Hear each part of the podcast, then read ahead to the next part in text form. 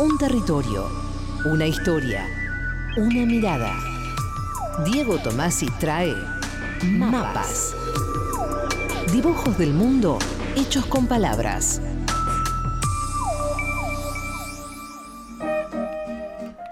Pero bienvenido, no es nuevo, es usado. Sí, vine usado. ¡Vamos! Viene ya usado. Es usado. Lo, lo traje hecho de casa. Pero le damos la bienvenida a la Argentina nuevamente a Diego Tomás. ¿Qué tal? Muchas con gracias. sus mapas. ¿Cómo Feliz anda? año para Feliz año todo para el vos. mundo. ¿Cómo andan bien? Bien, ¿la pasaste bien? Eso. Bien, ¿Descansaste? sí, sí. Le- Recorriste. eh, en, en vos sí. Correr me- no. No, Recorrí. Ah, Recorriste. no tanto tampoco. tampoco. En vos sí me da la sensación de que mm, por ahí te hiciste tiempo para leer.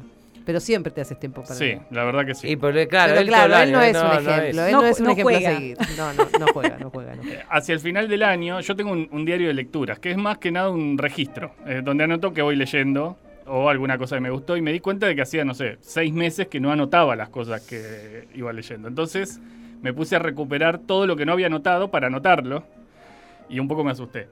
Porque leíste mucho. Por la cantidad, de- yo no, no supe en qué momento pasó todo eso. Bien. Ah, mirá. Ay, Dios. Eh, Qué hermoso. Sí, te, odiamos un Y poco. con eso terminó mi columna Ah, de te odiamos, Sí, te odiamos, sí, te sí, odiamos sí. un poco.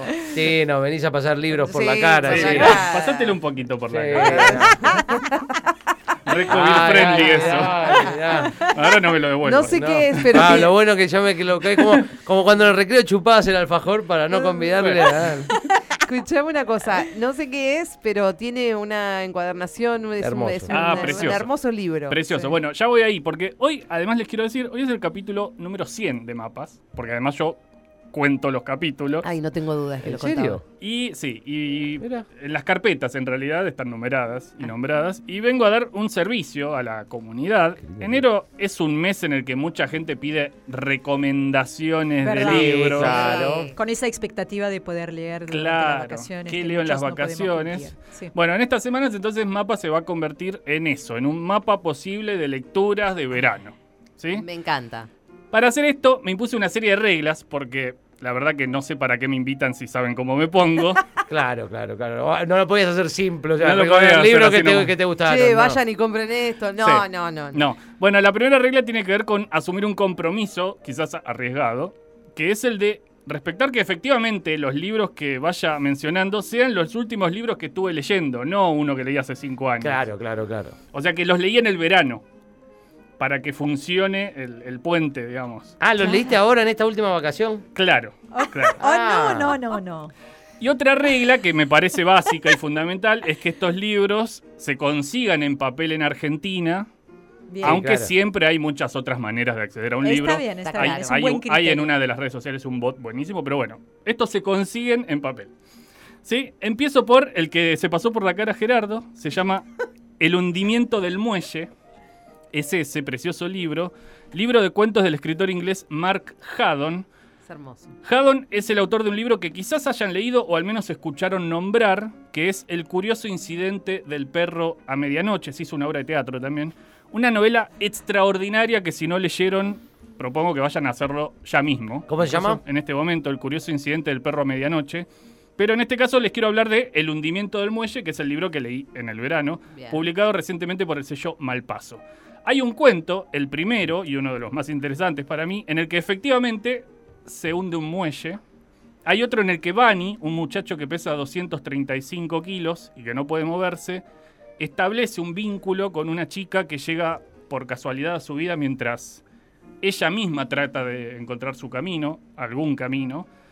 Hay un cuento en el que en una celebración familiar, es muy inquietante esto, aparece una persona, toca timbre, le abren y saca una escopeta. Ah, ¿qué tal?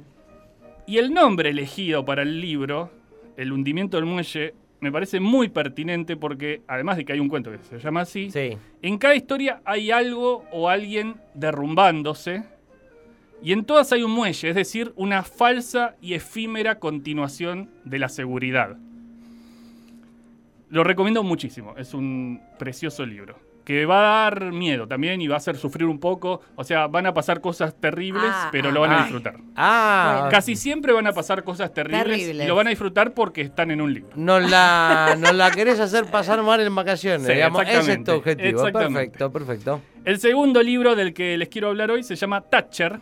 como Margaret. Sí. Sí. Y es una rareza absoluta de la literatura argentina. Su autora es Carolina Covelo. Toma, pasátelo por la cara si querés. Sí.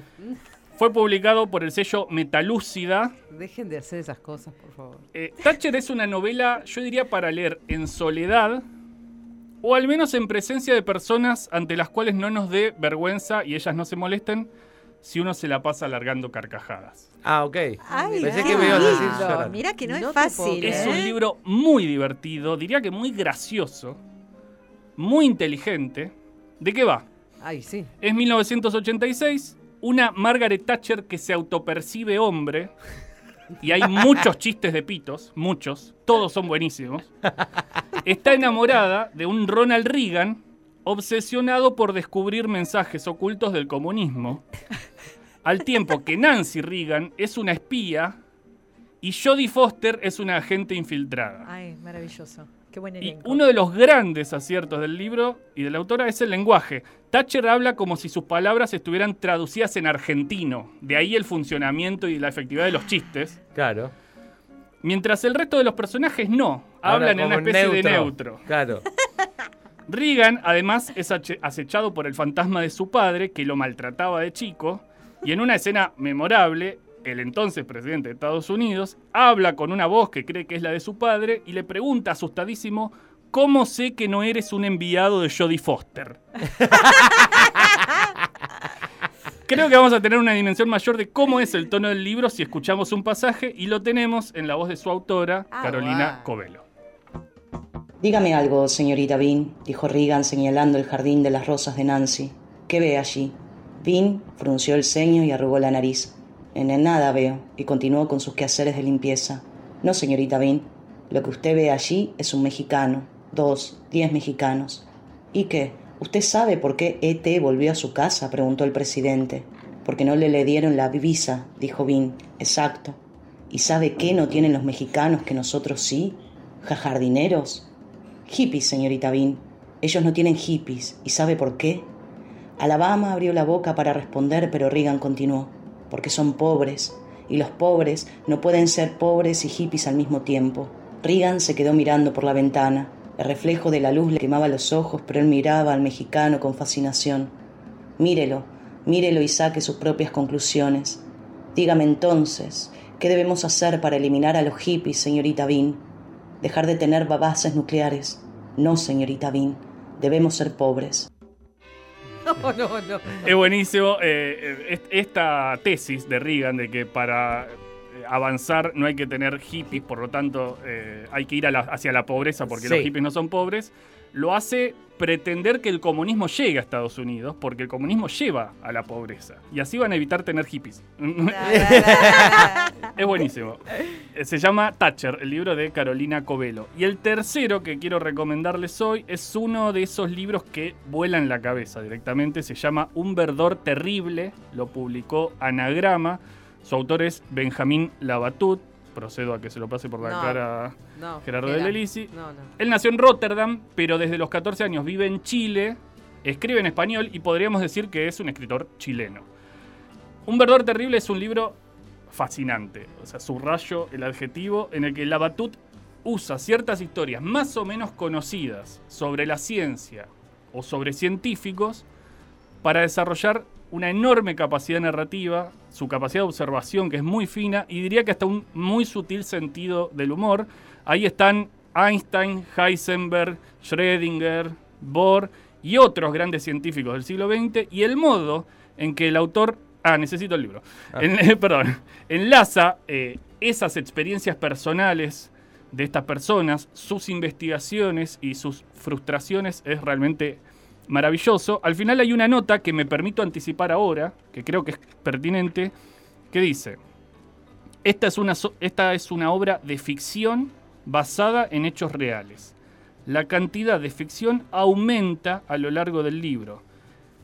En Azul de Prusia solo hay un párrafo ficticio.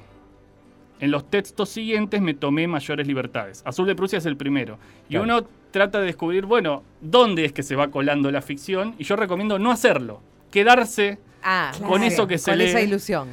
y creo que no solo es un gran libro, un verdor terrible, creo que es uno de los grandes libros de los últimos tiempos. Mirá. Sin duda los mejores que se publicaron en el año 2021. Así que recomiendo muchísimo Ah, que lo vayan a, a buscar. Bien, Repaso. Por favor, el hoy. repaso. Sí. Un verdor terrible de Benjamín Labatut, publicado por Anagrama. Thatcher de Carolina Covelo, publicado por Metalúcida. Y El hundimiento del muelle de Mark Haddon, que publicó Malpaso. Diego Tomasi volvió con todo, volvió con este mapa de lecturas de verano que se pueden extender a lo largo del año. Déjame pensar que Puede ser, en puede verano no sé si voy a tener tiempo de leerlo porque ya me pasó mi verano. Ya está, sí. Yo ya entré de lleno en el 2022, pero te agradecemos mucho de todas Como formas. no, la semana que viene amplío la lista y así. am- ¿Se amplía la lista? Seguimos con los mapas de recomendaciones de lectura de verano. Diego Tomasi con nosotros. Gracias, Diego. Mal, maldita suerte. No gustamos ni goleamos. Pero los tres puntos siempre quedan en casa.